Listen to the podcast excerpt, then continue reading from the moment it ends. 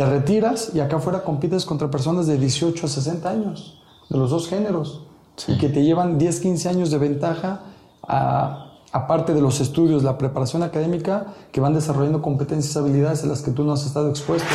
Yo no soy experto en dinero, no soy experto en administración, entonces lo reconocí. Entonces, ¿qué haces cuando no tienes algo? Vas y lo consultas.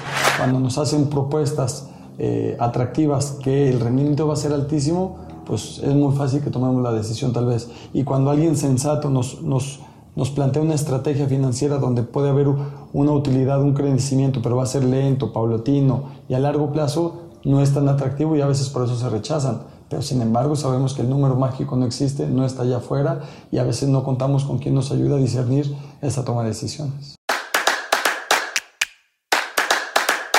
Hola, soy Arturo Juárez y este es mi podcast Zona de Campeones, en el que cada semana tengo un invitado que nos comparte su fórmula del éxito. Y en esta ocasión tengo un invitado muy especial, Israel Villaseñor. Israel nació en San Julián, un pueblo de Jalisco, pero desde muy pequeño supo identificar sus objetivos y sabía que su sueño era convertirse en jugador de fútbol profesional.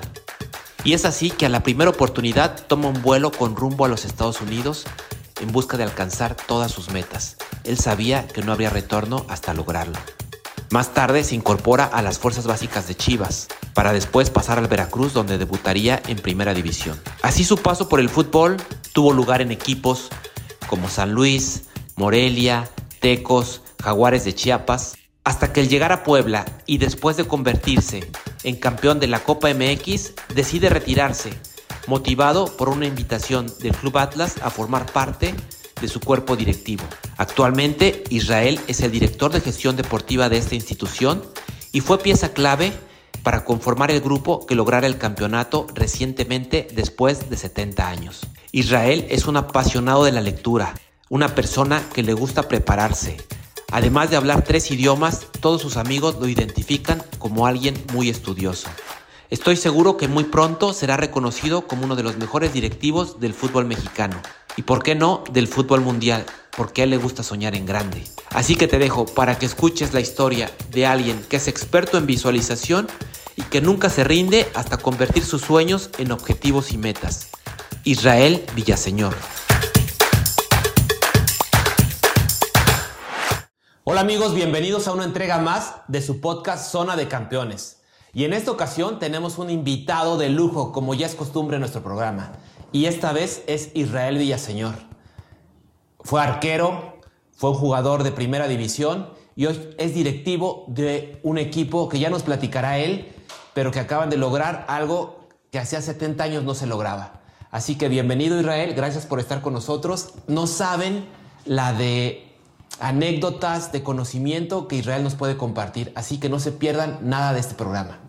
¿Qué tal Arturo? Primero que nada, muchísimas gracias por la invitación y muy contento de estar aquí y compartir una tarde más juntos. No, pues gracias, gracias a ti, es un honor tenerte por aquí.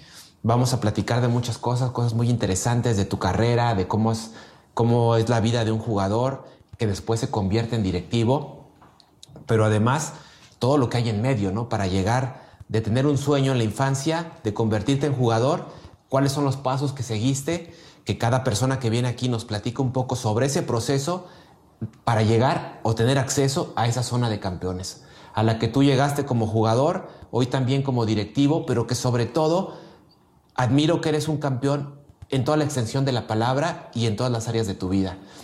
¿Por qué, qué te parece si empezamos para que nos cuentes cómo llega ese sueño de un día ser jugador? ¿En qué momento y cómo empieza ese camino hacia, hacia todo el mundo del fútbol? Eh, es difícil encontrar el día uno, pero eh, lo tengo muy claro que siempre quise ser futbolista y digo, es difícil encontrar cuál fue el día uno porque me, remonto a recuerdos, imágenes, videos, fotografías y desde muy pequeño ya traigo una pelota entre las manos, jugando con ella con los pies y, a partir de ahí yo comencé a manifestarlo, a evidenciarlo en todo mi entorno que yo quería ser futbolista, con los amigos, con los primos, invitándolos a jugar, participando en todos los, eh, los partidos que organizaban ahí en, el pueblo y después conforme fui creciendo eh, lo seguía verbalizando y lo, lo, seguía diciendo a todas las personas. Entonces ahora que recapitulo cómo fue todo, entre la voluntad que yo tenía de ser futbolista, de querer ser futbolista, y el ir preparando, acondicionando mi entorno, que ellos tampoco me permitían que a lo mejor en algún momento yo diera marcha para atrás, este, me seguían estimulando y se genera ese círculo virtuoso de que te empieza a, invitar a, seguir tu sueño y tu camino, que siempre fue ser futbolista profesional. Qué bien. Sí, San Julián, ¿cierto? San Julián, en Jalisco, ¿no? De ahí eres. Y efectivamente, como dices, cuando tú le platicas a alguien como tu sueño o, cuál es tu proyecto, como que se vuelve un mayor compromiso, ¿cierto? Y la gente te va viendo de cierta manera y te compromete a seguir yendo hacia ese sueño, ¿no? Hasta que, hasta que alguien de plano pueda desistir, ¿no? Pero mientras tanto, estás comprometido a llegar a eso, como que te comprometes con la gente, en este caso, pues con tu familia, primero que nada, con los amigos e incluso con, en este caso, como dices, con la gente del pueblo.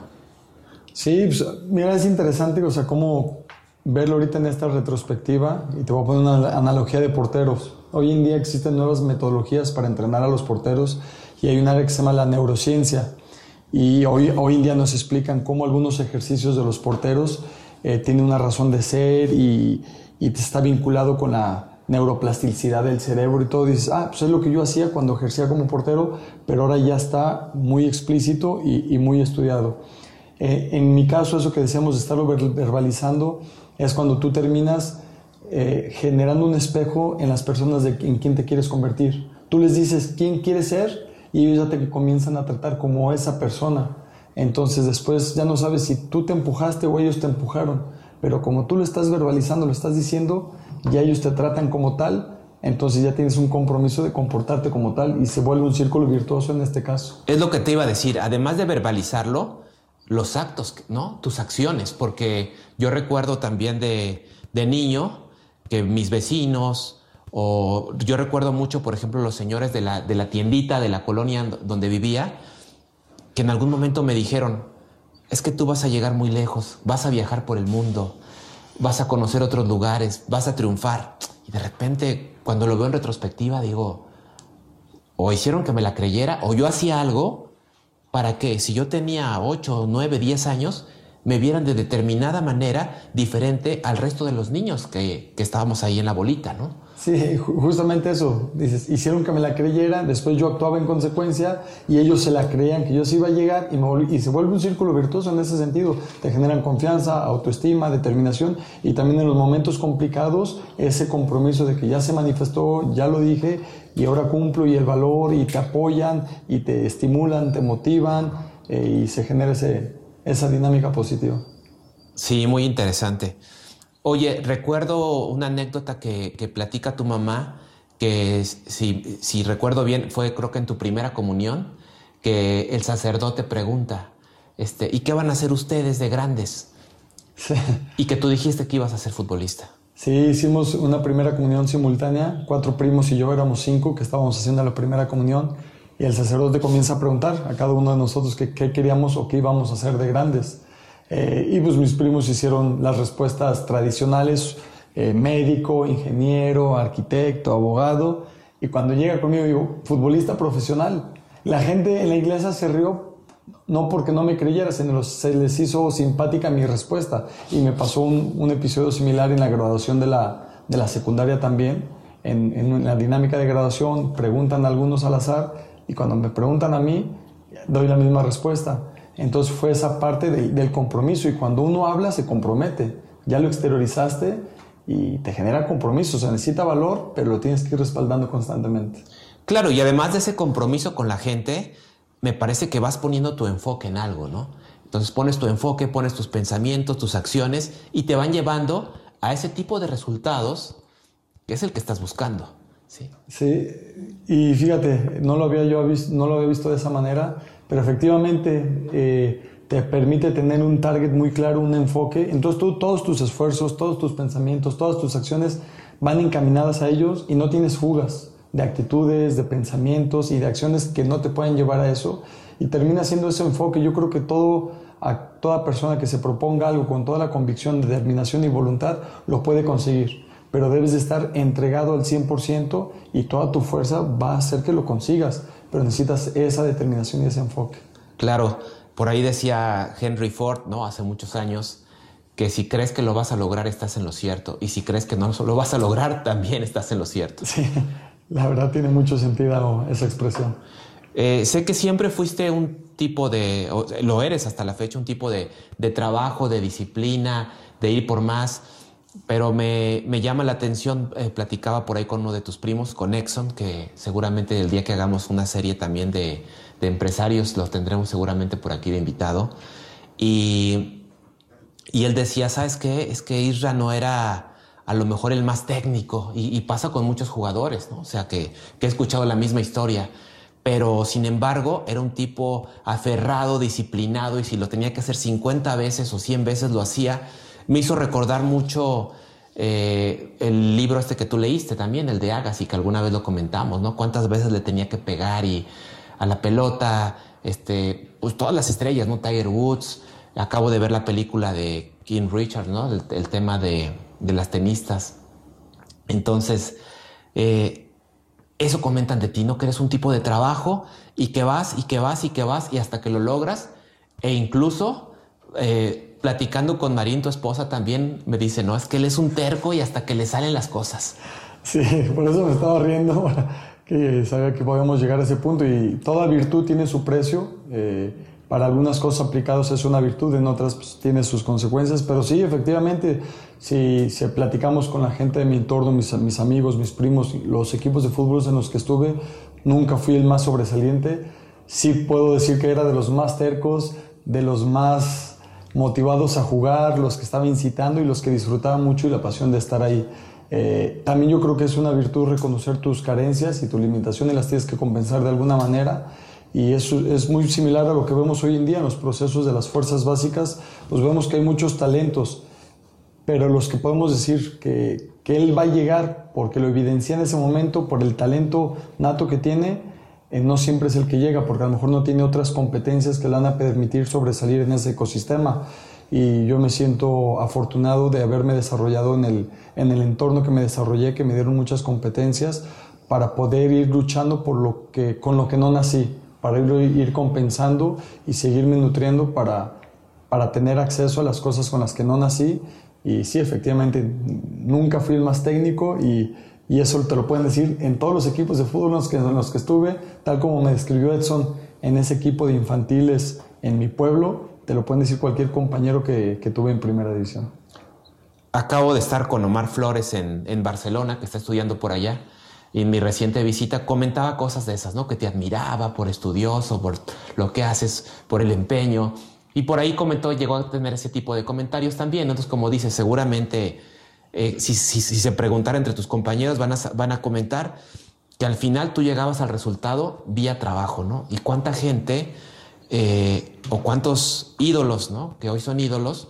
Yo lo comenté en, ya por aquí en algún capítulo del podcast también, pero ahorita que vuelves a tocar el tema, que en algún momento cuando Héctor Herrera acaba de llegar al Porto, lo visité y en una cena con él y con su esposa comentaba y, hacía mención, ¿no? Y decía, mencionaba tres jugadores por lo menos y decía, mira, eran en juveniles, en infantiles, eran unos cracks, mucho más técnicos, mucho mejores, más talento.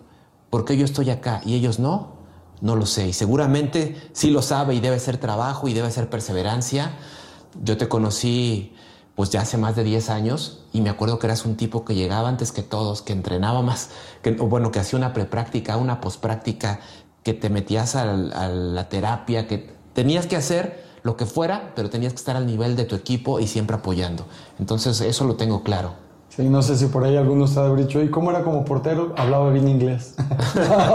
sí, no, pero efectivamente, este, yo creo que es algo que tuvo muy claro mis limitantes, eh, las condiciones que no tenía, entonces reconocí, asumí y acepté que tenía que trabajar más que los demás en, en áreas que tal vez los demás daban ventaja y pues yo no, yo no me iba a permitir explorar esas áreas y ver que estaba esa oportunidad y dejarla pasar, entonces lo que los demás no hacían, yo procuraba hacerlo y me permitió disfrutar una carrera bonita, una carrera que, que disfruté, que no me puedo quejar y y estoy muy contento de haber vivido ese proceso.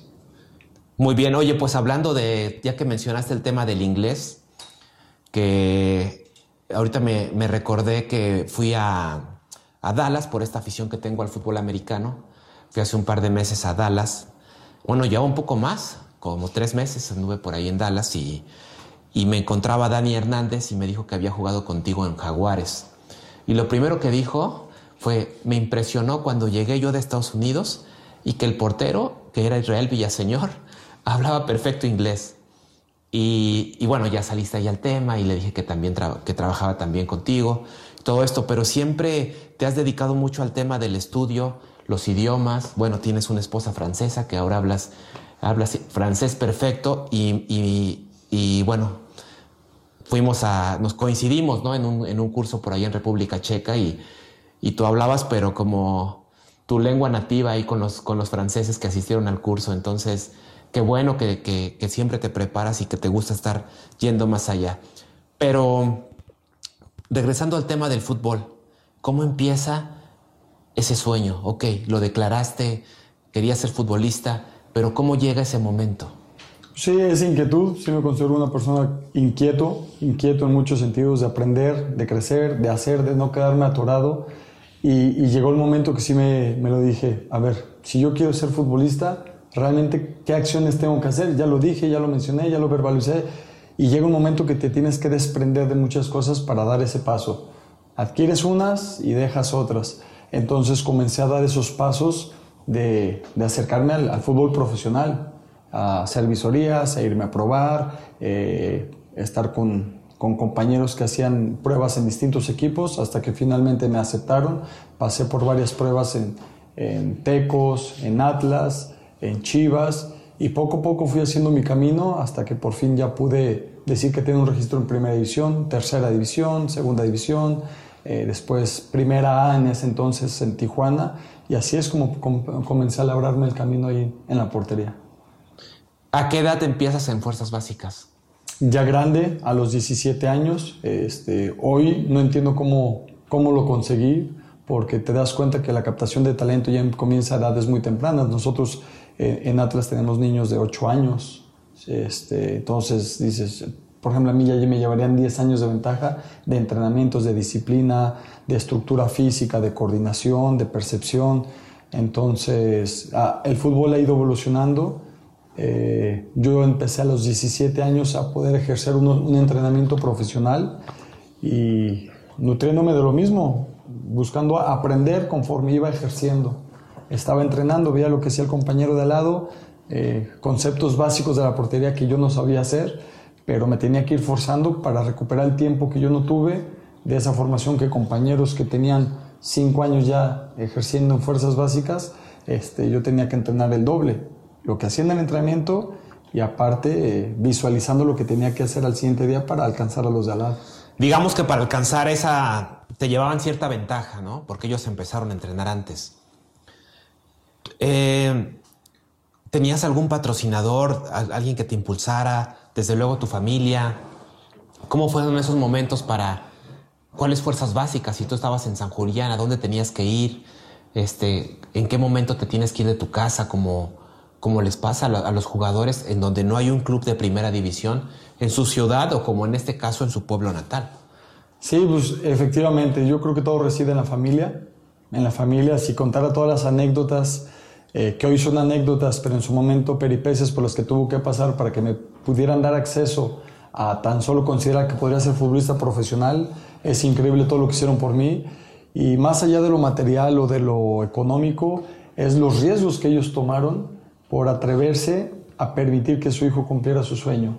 O sea, desde permitirle que se suba a un avión e irse a Estados Unidos eh, a vivir con una persona que nadie conocía. Yo no hablaba inglés, y me fui a Estados Unidos un año. Yo no hablaba inglés, nunca me había subido a un avión, no sabía dónde iba. Es una oportunidad que me llegó de una beca que en ese tiempo nomás fue por teléfono y, y todo era apoyado y respaldado por, por mis padres. una, una, beca de irte a jugar fútbol y a estudiar en Estados Unidos. Así es, este, me fui a los 16 años a estudiar y a, y a jugar fútbol en Estados Unidos que hoy por hoy salió, fue una experiencia sobresaliente, magnífica, fue un parteaguas en mi vida, en la concepción del mundo y de lo que está allá afuera, y es a partir de ahí que yo regreso y digo, el mundo es mucho más allá que mi pueblo, el mucho es el pueblo es mucho más allá de lo que había conocido hasta ese momento, ¿qué voy a hacer yo para tenerlo y para ser parte de ese mundo, para integrarme y sobre todo que, integrar mi sueño en mi, en mi realidad?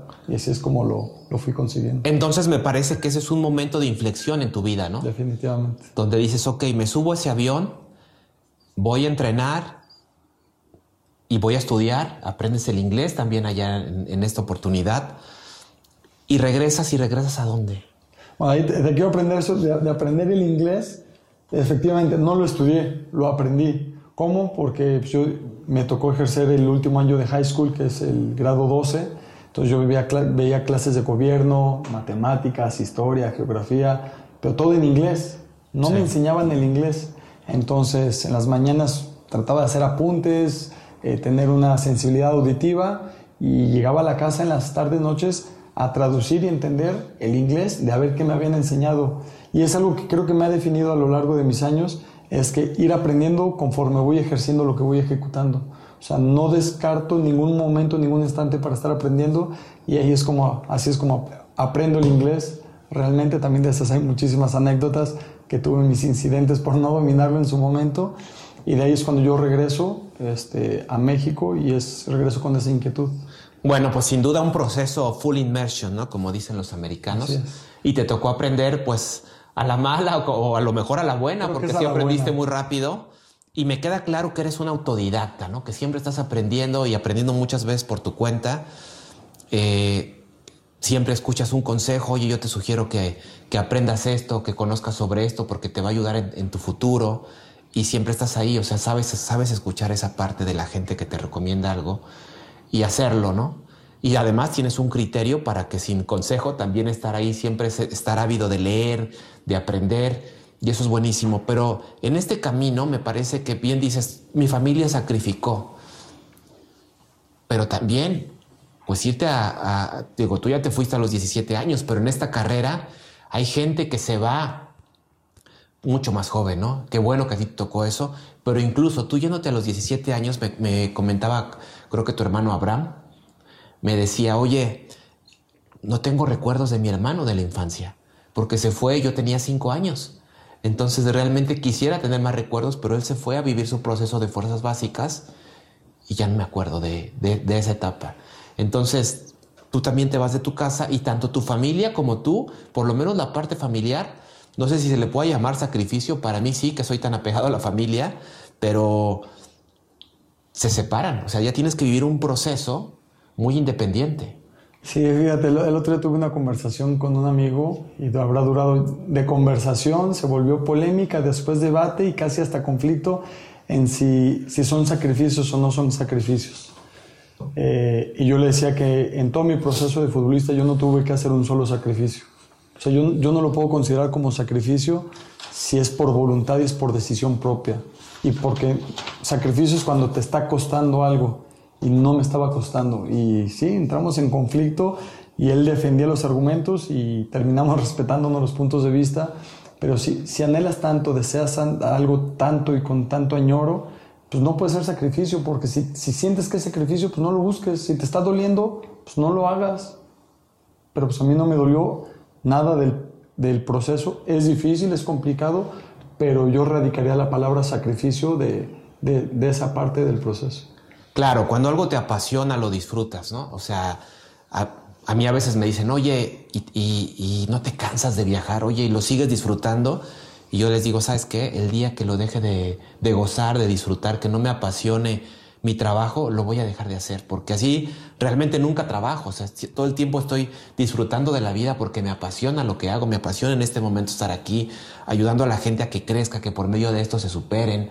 Entonces, pues no, sí, la verdad es que lo disfruto mucho y el día que no lo haga, lo voy a dejar de hacer, porque a mí me encanta ser un tipo feliz y creo que cuando haces lo que te gusta, pues te mantienes feliz.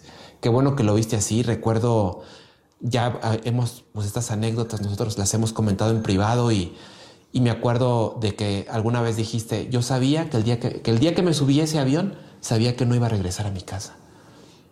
Y así fue.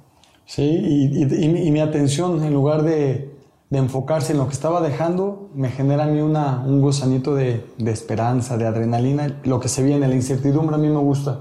me siento cómodo en la incertidumbre, en lo que sigue, en lo que viene, en lo que está por llegar, porque tengo una tendencia a un, a un pensamiento positivo, eh, que tiene su precio, para algunas cosas tener una tendencia al pensamiento positivo, pero ha traído mayores efectos, este, y, y, cuando estaba en ese avión, eh, me enfocaba, lo, lo describiste muy bien hace rato, en lo que podría ser, en lo que podría llegar y sobre todo en lo que me correspondía a mí para que lo que llegara fuera bueno.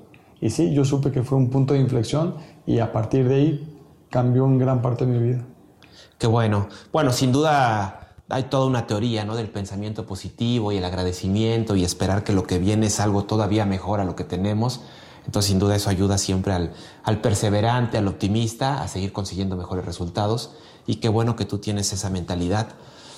Eh, cuéntanos un poco para que la gente que, que tal vez no, no te ubique tanto como jugador, sepa cuál fue tu camino, cómo fue tu camino cuando llegas ya al profesionalismo, por qué equipos pasas, si hubo eh, qué tipo de aprendizaje, algún aprendizaje que te haya marcado, algún entrenador en específico, algo que te haya servido para estar y mantenerte en esa zona de campeón. Sí, yo comencé en las fuerzas básicas de la promotora de Chivas, cuando era el Club Guadalajara y la promotora de los Martínez Garza. Eh, ahí me quedo en, fuerzas básicas, después me llevan a, Veracruz y es en Veracruz donde debuto. Ahí estuve en Veracruz cinco años, también es una parte y un aprendizaje enorme de todo el ciclo que me tocó vivir ahí por mi edad temprana y de desarrollo dentro del mundo del fútbol profesional. Eh, la forma en cómo se gestionó esa etapa en Veracruz, hoy en día le, lo puedo capitalizar con un aprendizaje enorme de cosas que se deben o no se deben de hacer dentro del, de la industria del fútbol. Eh, después de ahí me voy a Tecos. A Tecos estoy ahí un año. Después me voy a Jaguares de Chiapas estoy en Jaguares de Chiapas, después paso para Morelia, San Luis y Puebla y me retiro en Puebla. El aprendizaje pues, es, es, enriquecedor, te toca conocer a muchísimas personas, pues, en grupos de, de seres humanos de, de, 30 en cada vestidor. Eh, pluricultural, me tocó convivir con muchos extranjeros, gente con la que te sientes identificada, porque pues, todos venimos de donde mismo y queremos ir hacia donde mismo, compartimos algunos principios, unos valores, en otros diferimos bastantemente y creo que es lo que nos define a cada uno de nosotros. Eh, al ser parte de un grupo, te tiene que dirigir un líder, entonces me tocó ser dirigido por distintos líderes, tú también empiezas a interpretar qué tipo de liderazgo te sientes. Eh, afín o, vas a querer imitar en algún momento de tu vida o vas a empezar a, retener o a replicar. Es interesante el proceso que vive un futbolista más allá de ser futbolista o lo que se ejecuta en la cancha o, los deberes de, la función del puesto, sino el ecosistema en el que se desarrolla. Eh, hay una teoría que ahí he ido constituyendo con el tiempo platicando, que a veces el, eh, la comunidad o el vestidor eh, de un equipo de fútbol se genera un ecosistema donde debes de encajar. Y, es normal, yo creo que son los principios de las tribus. Y en muchas ocasiones yo sentí que no encajaba, eh, en otras ocasiones sí, pero es cuando te empieza a, a determinar quién quieres ser. Yo he sacado lo mejor de cada uno de los grupos, he tenido muchos aprendizajes, muchos ídolos con los que me tocó compartir y definitivamente también muchos entrenadores que me dejaron mucho aprendizaje. ¿Quiénes fueron esos entrenadores? ¿Podrás mencionar algunos? Bueno. Fueron muchísimos los entrenadores, pero pues, el, profe Cruz, eh, Víctor Manuel Bucetich, Miguel Herrera, el, turco Mohamed, eh, cada uno eh, de distinta manera. Bucetich, lo ecuánime que es, es, un, es un entrenador muy, muy sobrio, pensante. el Pío Herrera con mucha energía, mucha dinámica, eh, muy efusivo, con mucho acercamiento eh, con el jugador, eh, le encantan los retos, a mí me fascinan los acertijos, intercambiamos con los, ah, con los acertijos, el turco Mohamed, que manejan un vestidor con una línea muy delgada entre la disciplina, la cercanía con el jugador, todos tienen algo que brindar, algo que darte y creo que he tratado de aprender lo mejor de cada uno de ellos. Qué bueno, trataste de, de consolidar ese aprendizaje, como dices, de distintas personalidades, ¿no? Qué bueno. Sí, son personalidades, estilos de liderazgo y, afinidad también, porque con muchos de ellos llegas a tener conversaciones, incluso me atrevo a decir como amigos, otros los ves como, como maestros y tú tratas de absorber dependiendo del momento en que te encuentres en tu vida y en tu carrera. Claro. ¿Cómo pasa? Bueno, me acuerdo que en, Puebla te veo ahí siendo campeón de Copa y poco después te retiras. un, digo, fue un momento ahí muy emotivo con ese grupo, eh, viéndote campeón y a poco me parece que nos sorprende a todos el tema de un retiro de un jugador que tiene contrato, que tiene una carrera todavía por delante, que para ser arquero está joven, para, para el término del fútbol. ¿Qué pasa? ¿Cómo es ese cambio? Sí, pues yo creo que uno también entra en una etapa de madurez, este, que uno ya empieza a visualizar que va a llegar el momento de, de dejar el fútbol y es un compromiso que yo tenía conmigo mismo, que yo quería dejar el fútbol y no que el fútbol me dejara a mí. Entonces constantemente me lo cuestionaba, ¿cómo va a ser el momento que se acabe esto? Entonces algo que yo sí quería era yo decidir, yo elegir cuándo dejar el fútbol. Eh, y hoy puedo decir, pues, me retiré en mi mejor momento, pero pues, también es el mejor momento para dejarlo. Eh, ¿Por qué mi mejor, mi mejor momento? Porque yo venía de una lesión de ligamento cruzado que me permitió después, cuando regresé de esa lesión, entender que el estado físico es indispensable, algo que menospreciábamos antes tal vez, y esa profesionalización del jugador apenas empieza a consolidar. Hoy en día estoy sorprendido cómo los jugadores son cada vez más profesionales, más conscientes, más plenos, más completos. Y yo después de esa lesión estuve en mi mejor forma física, concentración, dedicación, todavía potencié muchos factores que me faltaban. Y, y me llega una invitación a, a, incorporarme al Atlas. Yo todavía tenía contrato vigente ahí en Puebla. Todavía esa mañana, me acuerdo, estábamos de pretemporada el técnico era el profe Mesa, que también otro de los entrenadores que le aprendí muchísimo en la gestión y manejo de grupo. Sí, gran persona el profe. Eh, estábamos en la mañana, hicimos pasadas de mil corriendo, era doble sesión, teníamos que entrenar en la tarde. Me recibo una llamada, platicamos, nos reunimos y me invitan a trabajar el proyecto de Atlas. Me dicen, ¿te interesaría? Yo le digo, sí. Así, o sea, la reunión duró 15 minutos entonces ve, finiquita, termina tu contrato y preséntate en Guadalajara. Eh, me regreso a la casa, le platico a mi esposa, lloramos ocho minutos, me regreso al entrenamiento, le comunico al técnico y a los compañeros que ya dejo de jugar fútbol. Ni por aquí me la creían, ni, ni sabían lo que se venía. Y así de fácil y así de rápido lo, lo decidí. Eh, estoy convencido que fue la mejor decisión que tomé. No me arrepiento ni lo más mínimo. Y, sí, fue bastante rápido, pero no me sorprendió, es algo que yo venía planeando, esperando y cuando lo vi dije, ah, es esto lo que yo estaba buscando. Sí, bueno, yo me acuerdo mucho de ese momento porque no sé si un día después o ese día me llamaste y me platicaste. Oye, ¿qué opinas? Me están ofreciendo esto.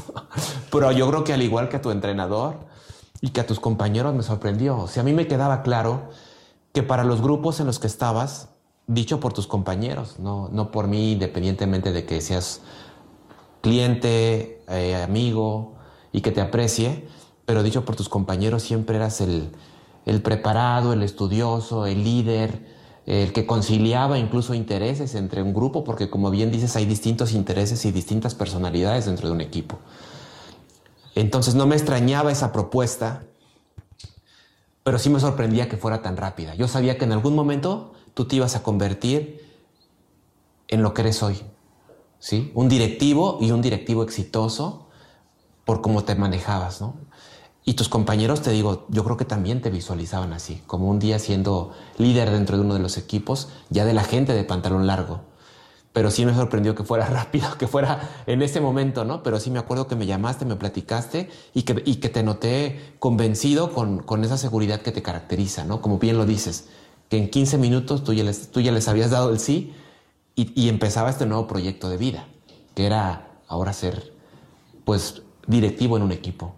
Sí, yo creo que se, repite un poquito la historia, así como en su momento yo les decía a todo el mundo en mi entorno que yo quería ser eh, futbolista, se va contagiando también mientras fui un portero en activo, pues también yo les iba manifestando mis inquietudes, preguntaba mucho a los compañeros más grandes, a los directivos que estaban presentes, a los entrenadores, los híjole, los bombardeaba de, preguntas y cuestionamientos, pues yo quería seguir entendiendo, entendiendo, eh, comprender cómo estaba el tema del fútbol, la industria, y, me seguía preparando porque yo sabía que en, algún futuro quería ejercer también eh, dentro del fútbol. Yo creo que por ahí un compañero recientemente en una entrevista de trabajo, cuando lo íbamos a incorporar, dice, pues, ¿qué les digo? Eh, me casé con el diablo, refiriéndose al fútbol.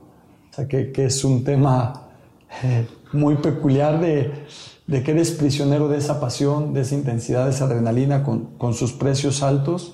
Y es algo que, que también, seamos honestos, que es lo único que sabía yo hacer, que es estar dentro del fútbol. Entonces, si es el único que domino o en lo que estoy, lo quiero hacer de la mejor manera y por eso busqué estar preparándome, preguntando, cuestionando y se vuelve a convertir en ese espejo, como dices tú, yo te veía así cuando dejaras de jugar fútbol. Pues vas creando tu propia imagen en los demás y la tienes que ir respaldando. Sí, bueno, y aquí dos cosas. Primero, pues lo que dijo tu compañero, ¿no? O sea, que te casas con el diablo. Y yo de repente cuando hablo con, sobre todo con las esposas de exjugadores que se vuelven o entrenadores o directivos, mencionan eso. O sea, dicen, ¿sabes qué? Es que antes llegaba del entrenamiento y se acababa el fútbol. Y a lo mejor íbamos a comer, salíamos y de repente sí, tal vez iba al gimnasio en la tarde. Pero se volvió entrenador o se volvió directivo y ahora llega del entrenamiento y ahora comemos fútbol y cenamos fútbol y se duerme y sueña fútbol. Entonces, pues ahí está el diablo, ¿no? Sí. Y que cabe mencionar que cuando me dijo, me casé con el diablo, me dice, y no me refiero a mi esposa, me, hice la aclaración, sino que son ellas las que pagan los platos rotos. Yo creo que ellas se vuelven hasta los angelitos, ¿eh? Para aguantarlos y, que, y que todo el tiempo estén ahí y apoyándolos. Yo lo viví muy de cerca con tu familia, ahora con el campeonato, este, después de 70 años, ¿no? De Atlas, que pues tus niños y tu esposa siempre están ahí apoyándote, apoyándote y dándote para dar ese, ese extra, ¿no? En este caso ya de este lado, de fuera de la cancha, ¿no? Para con tus compañeros. Pero te decía que, que eran dos cosas. Primero esa y después que me hiciste recordar en, en, aquel momento cuando yo fui a dar una charla a ese equipo en el que jugabas y después de que fui a darles un curso, no, no, no recuerdo bien qué fue, ustedes viajaban de visita y te encuentro en el, en el aeropuerto y te encuentro leyendo Soccernomics. O sea, un libro que fue, independientemente del fútbol, tiene que ver más, sí, con el deporte, pero más con el lado económico y financiero de lo que tiene que ver con el fútbol. Y me llama la atención que, estuvieras leyendo algo así. Aparte, no es un libro fácil, ¿no? Y, estaba, empezamos a compartir sobre el Soccernomics. Y de ahí, pues bueno, ya vinieron, ahora compartimos muchos, muchos libros, hemos compartido, muchos cursos, mucho conocimiento. Bueno, nos encontramos en algún momento en un curso en República Checa, ¿no? Compartiendo con gente como el preparador de este físico, ¿no? De la Paulino, ¿no? De, Paulino Granero. De la en ese de momento, la selección en ese momento este, este preparador físico de la selección rusa, eh, el entrenador de Islandia, que había hecho muy buen papel en una Eurocopa en por aquellas fechas. Eh, pero eres un tipo que le gusta prepararse, ¿no? O sea, entonces, pues obviamente que vas dejando esa estela de, a este cuate va hacia allá, ¿no? O sea, vas marcando un rumbo y la gente te vamos, te vamos apoyando así, te vamos, perdón, conociendo de esa manera y tú mismo, como bien dices, te reflejas y dices también como que lo ratificas, ¿no? Hacia dónde vas. Ya no te queda más ese compromiso que respaldar eso. Sí, fue por ahí del 2011, ¿no? Aquella vez, ahorita me estaba acordando, sí es cierto, en el aeropuerto ahí en Tuxtla Gutiérrez. Sí, así es. Que fue cuando compartimos ese momento. Sí, pues a mí soy fanático de la lectura, me encanta leer. Hoy los tiempos ya no, no me lo permiten hacerlo tan asiduamente como lo hacía antes, pero sí tengo esa, esa inquietud de estar saciando la curiosidad que tengo y buscar respuestas. Si yo soy bueno para algo es para hacer preguntas. Yo no considero que se lo sé todo, pero sí estoy haciendo preguntas constantemente para tratar de satisfacer, satisfacer esas inquietudes o dudas que tengo sobre mil temas. Sí, sí, sin duda, digo, yo te ubico así y digo, pues hasta la fecha siempre, como dices, a lo mejor ya no te dan tanto los tiempos porque estás inmerso en una dinámica profesional, ya pues siendo un directivo, si le puedes llamar un ejecutivo de una empresa para cómo se manejan ustedes, eh, el grupo en el que estás. Y, pero sí me queda esa idea, ¿no? De que siempre estás preparándote, buscas más mayor aprendizaje, lees y bueno, pues esa vez coincidimos. Yo soy alguien que igual me gusta irme a cursos y sobre todo ahora trabajando con los deportistas trato de estar muy con mucha capacitación muy enfocada al tema del deporte, ¿no? De cómo ayudarlos de una mejor manera al deportista, a los clubes y toda la gente que tiene relación conmigo. Me encontré incluso en algún curso de esos de los que he tomado, a quien pues hoy el presidente de tu, de, tu empresa, ¿no? En la que estás ahora, Alejandro Iraragor, y me acuerdo lo encontré en un, si no me equivoco, en un World Football Summit en Madrid y así me encuentro a, pues a la gente de otros clubes, ¿no? De, de Monterrey, de América, de, de Chivas, ¿no? Entonces me los encuentro por el mundo y hay que estarse preparando. Pero eso lo has tenido tú desde que eras jugador. Imagínate, me dices 2011, estamos hablando de hace 11, años. Sí, y, y, desde ahí pues ha sido compartir y crecer. Sí. Sí, pues es algo que yo creo que es responsabilidad de cada uno, no, no quedarse, porque si tú te quedas, los demás siguen avanzando y te van a comer, que, que es otra analogía que yo hice eh, para estimularme ese compromiso y no quedarme en mis laureles de soy o fui futbolista, es que en el nicho de fútbol pareciera que está muy competido y decimos que solamente llegan los elite, pero si te das cuenta, acá afuera la competencia es aún mayor. Eh, yo hago la analogía de que los futbolistas compiten, por ejemplo, en la rama varonil, al menos ya solamente compites contra los de tu género. Ya quitas la mitad de un segmento. Compites contra gente entre 20 y 40 años. Eliminas otro segmento. Yo soy portero, pues compites ya entre gente de cierta estatura, cierta estatura. Entonces el nicho se vuelve más específico y compites contra menos personas. Te retiras y acá afuera compites contra personas de 18 a 60 años, de los dos géneros, y que te llevan 10, 15 años de ventaja, aparte de los estudios, la preparación académica, que van desarrollando competencias, habilidades en las que tú no has estado expuesto. Entonces eso yo lo empecé a olfatear, a olfatear, y dije, no me puedo quedar atrás, porque allá afuera eh, voy a estar demasiado expuesto cuando me enfrente a esa competencia. Y es parte de lo que me estimuló a, a estar constantemente haciendo cursos, haciendo diplomados, estar leyendo, estar preguntando y, y, buscar capacitarme de la mejor manera posible en conocimiento específico como habilidades y competencias. Sí, desde luego, y en, y en cada momento de la vida de un jugador, como bien decías, ¿no? Ahora cada vez el jugador se prepara más, a lo mejor en la parte física, en la parte nutricional, en todo este sport science que, que ahora está tan desarrollado, ¿no? Pero bueno, yo estuve hace dos semanas, estuve en, la Masía del Barcelona y teniendo una charla con el, con el director de la Masía me decía, es que el jugador ahora cada vez es más, tiene que ser más atleta para poder competir. Y sí, o sea, cada vez con el involucramiento de la ciencia y todo esto, el jugador tiene que estar mucho más comprometido a la hora de jugador. Y ahora cuando pasas al tema directivo, pues empezar a prepararte ya en otros aspectos. ¿Sí? Como lo hiciste tú, hasta llegar a donde estás hoy, y aquí ya me gustaría llegar a este momento cumbre que quisiera tener cualquier directivo, llámese entrenador, presidente, director deportivo, a llegar un momento en el que consigues el campeonato, pero no un campeonato cualquiera, sino un campeonato que tenía 70 años que no se conseguía en una institución, con una afición muy fiel, creo que hasta así se llama una de sus barras, pero que no se lograba. ¿Cómo vives esto? ¿Cómo lo vive tu familia? ¿Cómo es este último triunfo en tu vida? Pues sí, sí es, un, es, un, momento cumbre. Eh, justamente antier que estaba con un ex compañero, con Edgar Hernández, que también fuimos compañeros de generación, que él sí sigue atajando, eh, Munra le voy a decir ya, el eterno. Eh, le dije, mira, todos los, los, logros materializados o éxitos deportivos que tal vez no pude eh, conseguir como futbolista activo, se, centralizan en este momento, en esta explosión de, ilusión, de emoción y de pasión compartida con la familia. Eh, yo lo he querido compartir mucho con ellos porque definitivamente ellos han sido parte de este logro. Eh, tan solo por, de entrada, nomás por estar al lado, porque si no estuvieran ellos a mi lado, no, no tengo ese motor y esa ilusión. Y también porque ellos han sido partícipes de una manera directa o indirecta en mi carrera, en mi desarrollo, en permitirme ejercer esto y, han contribuido en muchos sentidos para sentirse, saberse eh, partícipes eh, de este campeonato, de, esta, de este gozo que fue inmenso y lo hemos disfrutado muchísimo. Qué bueno. Oye, pues saludos a, Edgar Hernández, también buen, también cliente y amigo, él y su esposa Siganés, también muy, muy, personas muy, también muy inteligentes, muy maduro también Edgar, muy preparado también, entonces soy tú sabes que también soy como de elegir a mis clientes, ¿no? O sea, me gusta con qué tipo de personas trabajar y bueno, qué bueno que lo mencionaste para también mandarle un saludo. Estoy seguro que, que también en su retiro no se va a quedar quieto y, seguramente lo vas a tener por ahí. va para darle unos sí, ¿verdad?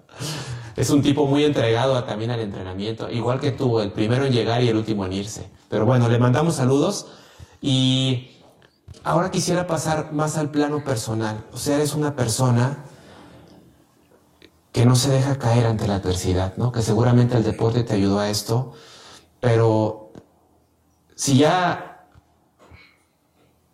te apreciaba y te admiraba, para mí llegó ese momento cuando, cuando tuviste la confianza de compartirme una situación familiar que les impactó de una manera muy fuerte, que fue la, la enfermedad de Ilan.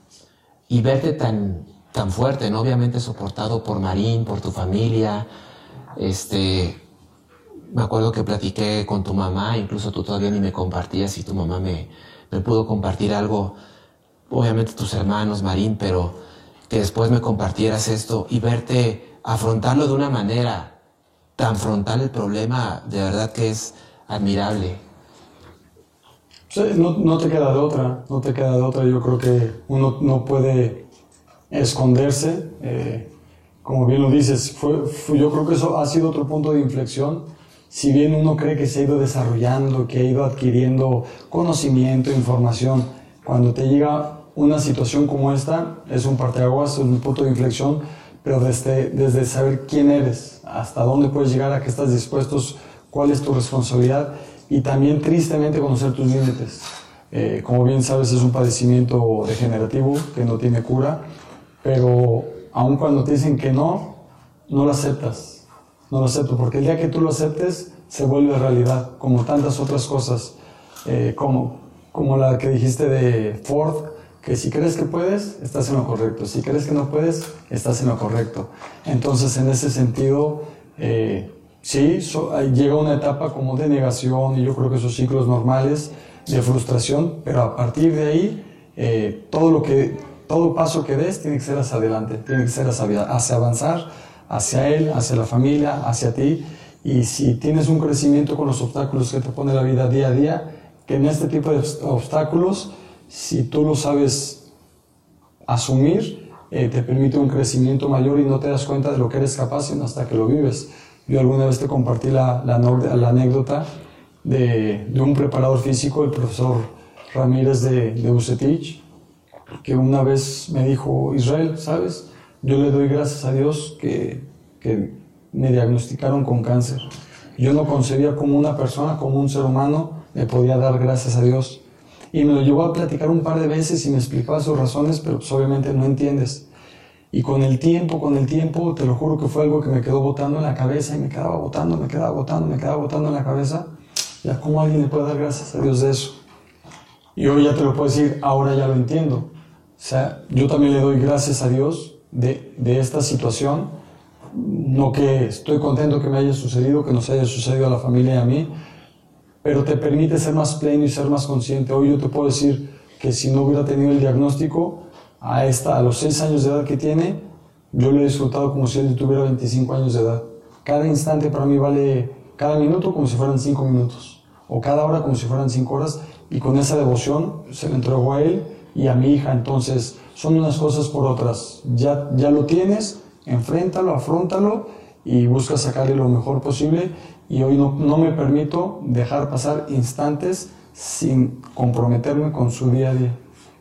Sé, sé que eres un entregado para tu familia, digo, para que les das momentos de calidad.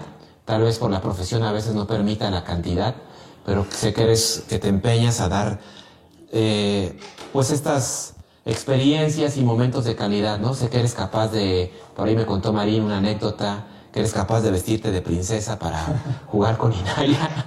Así que si eres capaz de eso y mucho más. Así, es lo menos, créeme, es lo menos. Entonces, te permite entrar en ese, en ese estado de conciencia, de plenitud y disfrutar. Ser pleno, disfrutar, disfrutar. Y sí, es lo menos, lo de vestirme de princesa creo que ha sido lo menos. No, ya sé, estoy, bromeando, pero me pareció chistosa esa anécdota que, que me platicó Marín. Y, además, eh, hasta para eso estabas preparado, o sea, porque contabas, pues a lo mejor con instrumentos que te ayuda, iban a ayudar a enfrentar, en este caso, la, la enfermedad, ¿no? Fíjate, pues para eso yo creo que también necesitas un compañero de viaje. Y, y Marín, si escucha esta, se va a dar cuenta, nosotros desde que nos conocemos, el buscar integrar ambas culturas, ella es francesa, entonces vas dialogando, vas filosofando, vas filosofando y a veces decíamos en los problemas que en ese momento creíamos que eran problemas para nosotros, en los, que nos encontrábamos por distintas situaciones, decíamos, pero ¿por qué nos pasa? ¿Por qué nos pasa? Y hace poco a lo mejor llegamos a la conclusión, nos estábamos preparando, o el destino, o Dios, las circunstancias nos estaban preparando para este momento, para tener la sapiencia, la inteligencia emocional, la apertura de poder asimilar todo este contexto. O sea, uno, uno nunca sabe hasta que te sucede y ya puedes recapitular y decir, mira, era tal vez por esto y para esto. Claro. Sí, sin duda hay veces que te, pasan situaciones que no sabes que te van a servir para el futuro y que en ese momento dices, ah, con razón tenía que ser por aquí, o con razón no salió, no, no se abrió este camino porque tenía que llegar por acá, ¿no? Pero de eso te das cuenta tiempo después. Sí, te permite un desarrollo paralelo a esa información, el conocimiento técnico sobre muchas cosas. Y te digo, con mi esposa filosofamos y filosofamos muchísimo, tenemos conversaciones donde ya no sabemos si somos coaches entre nosotros, si somos psicólogos, si somos este, eh, psicoterapeutas entre nosotros mismos, pero tratamos de darle lectura porque no sé si a veces afortunada y a veces desafortunadamente vemos el mundo desde polos opuestos, por la cultura, por el género, por la idiosincrasia de donde nos desarrollamos, pero eso enriquece poder ver la, la big picture o todo 360. Yo lo veo 180, ya de 180 y te iluminas viendo un panorama tal vez un poco más completo. Claro. Oye, bueno, mira, pues todos los invitados que vienen aquí a la zona de campeones, hoy que son mis clientes, la verdad es que lo reconocemos porque también el aspecto financiero, en el aspecto financiero lo han hecho muy bien. Y bueno, tú en tus años de carrera fuiste una persona que la parte de patrimonio lo has manejado bien. Desde tu conocimiento y desde la parte que, que te has sabido guiar también.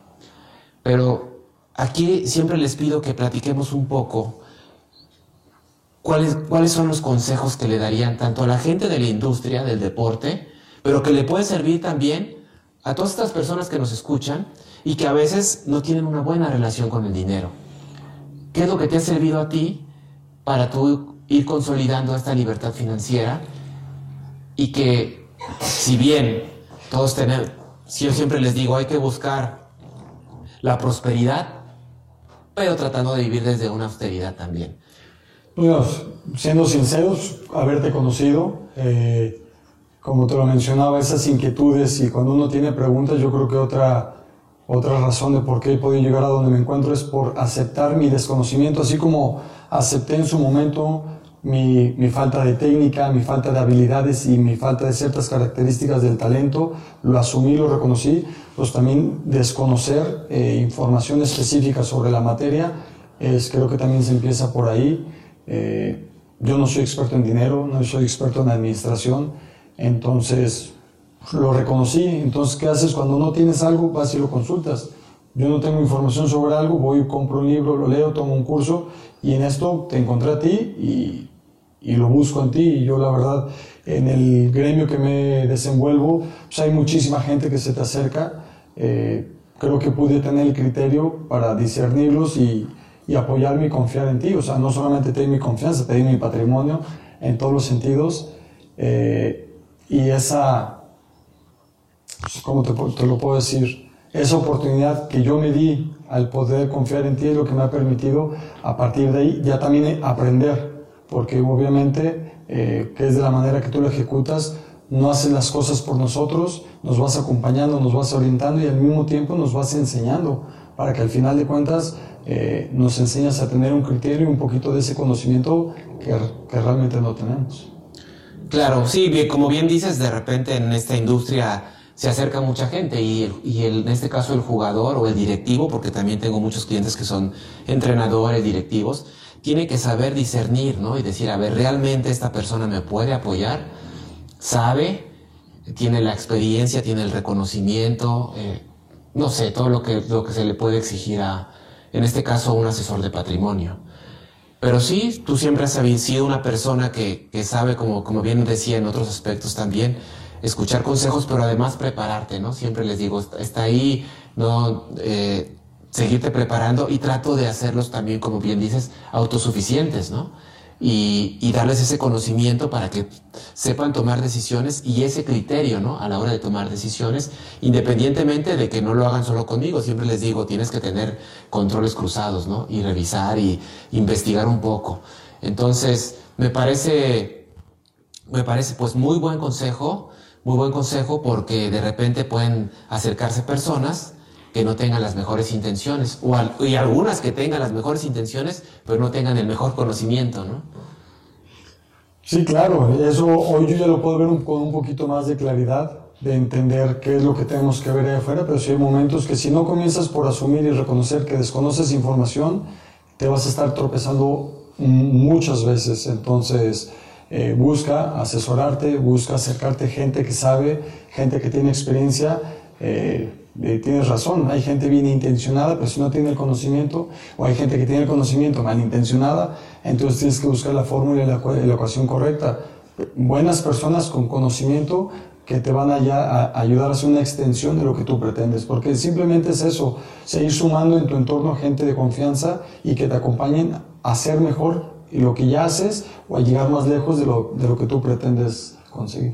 Sí, si bien digo, cuando yo te conocí empezabas a hacer una estructura de patrimonio, ¿no? Bienes raíces, un poquito por ahí que estabas haciendo, tenías algunos fondos, incluso por ahí algún seguro de retiro, a los cuales les fuimos dando a cada, uno de estas, a cada una de estas estrategias que ya traías cierto toque para tener primero una mayor rentabilidad, pero sobre todo una mayor seguridad sobre ese patrimonio.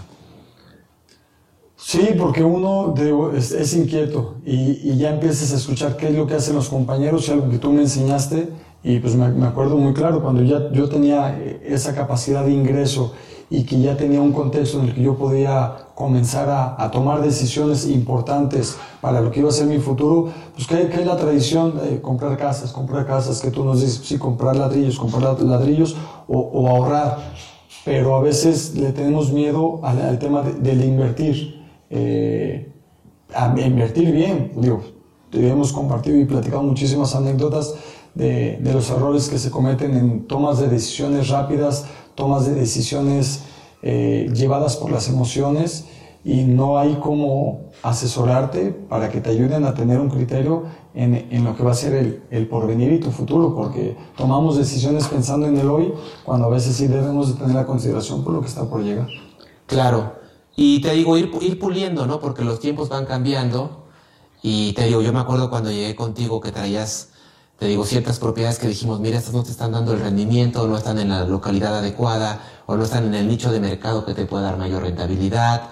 Traías por ahí un seguro que te dije, no, este seguro, aunque lo hayas pagado cinco años, en realidad tú pagaste un seguro de una persona de hasta los 100 años. Entonces eso te quitaba un rendimiento y cuando te mostraba y te decía, mira, no tienes que que saber tanto de finanzas, te están regresando menos dinero incluso del que pusiste en términos reales.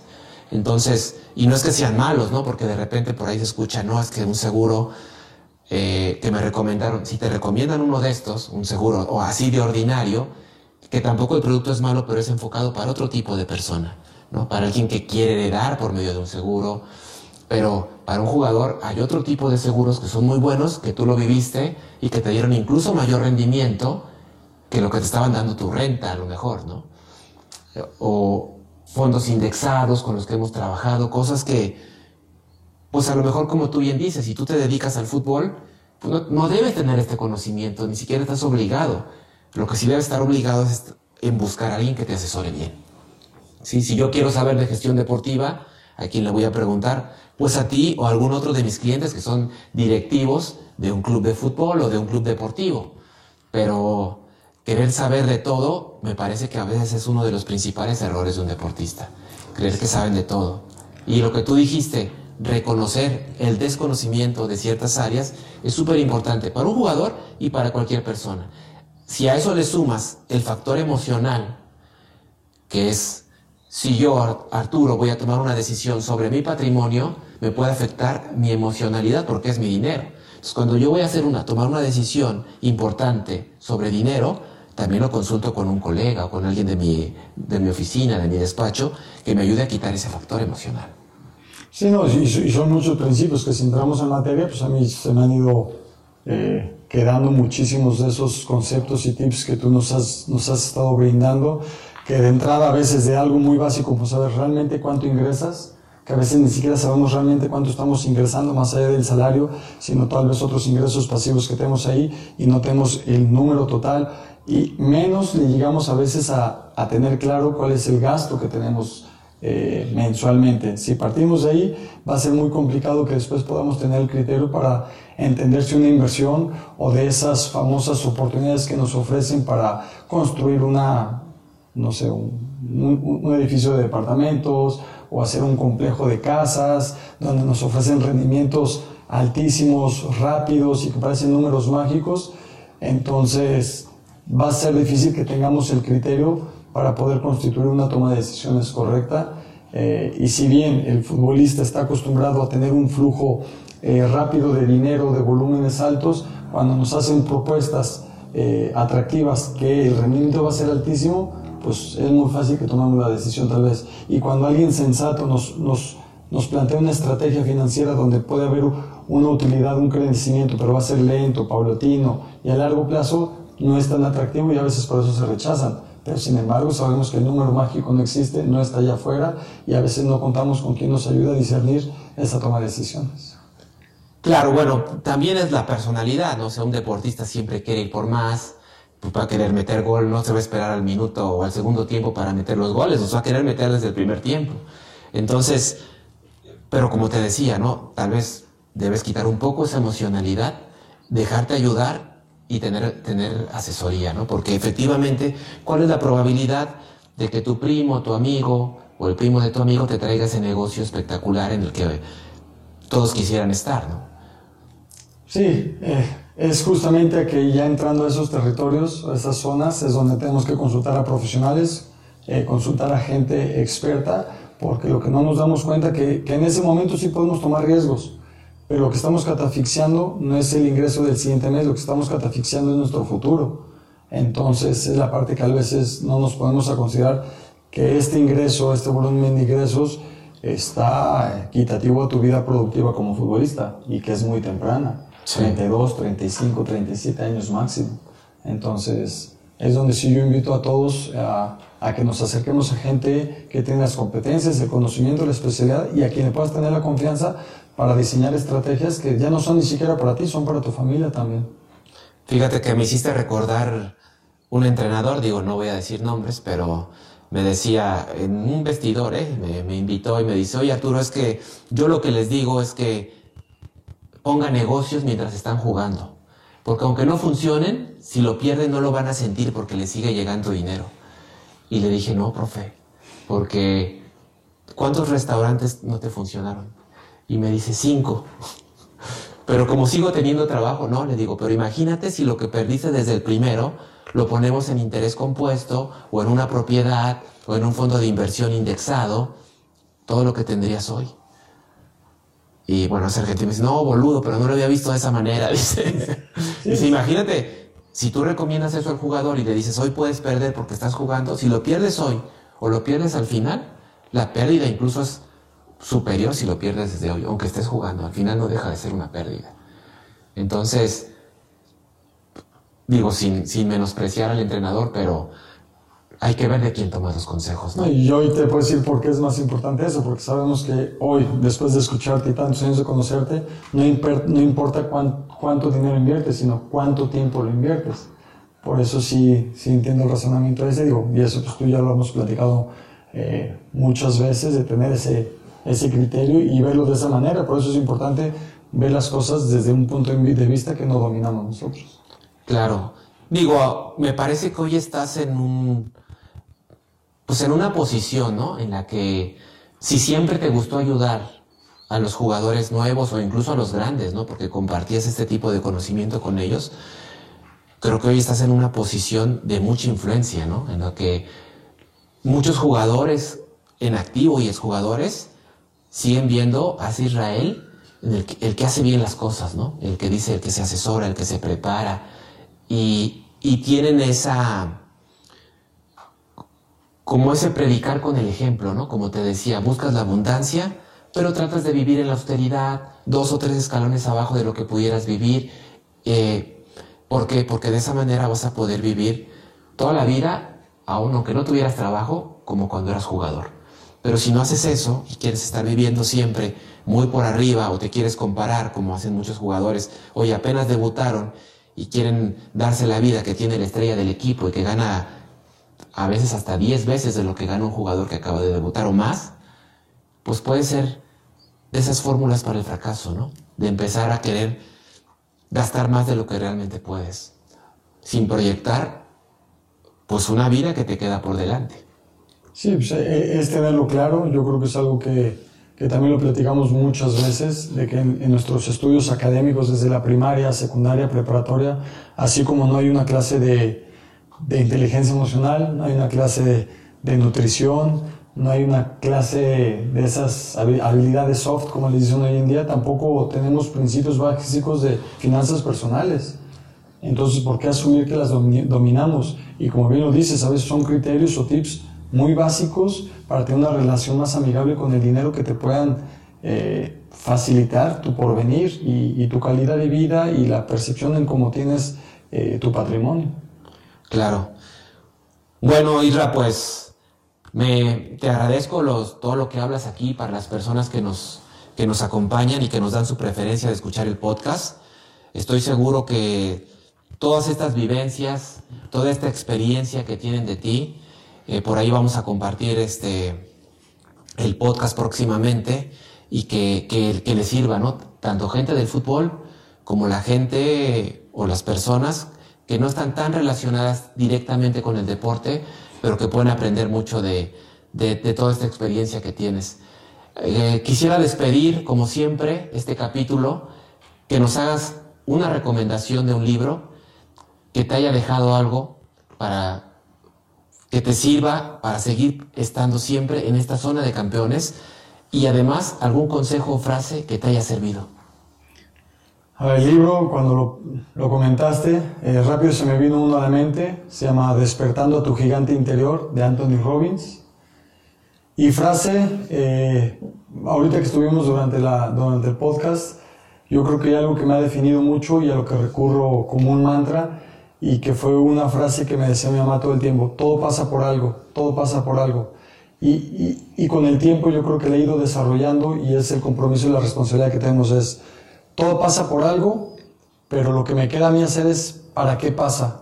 El por algo ya pasó, por algo, y eso no depende de mí, y lo tengo que asumir, lo tengo que aceptar. Pero el para qué pasa, esa sí es responsabilidad mía. Y yo, yo creo que es la, la frase que quisiera compartir o el consejo, el comentario que quisiera dejarles es, para algo pasan las cosas, pero eso nomás depende de ti mismo. Oye, muchísimas gracias por esta visita. Gran libro ese de Anthony Robbins, sin duda es muy bueno. Y desde un adolescente hasta cualquier edad es un libro que te deja mucho. Y la frase, pues también, exactamente. Por algo pasan, pero ¿para qué pasan? Así que muchas gracias, esperamos, sabes que esta es tu casa y el día que quieras regresar están las puertas abiertas de esta zona de campeones. Muchísimas gracias Arturo.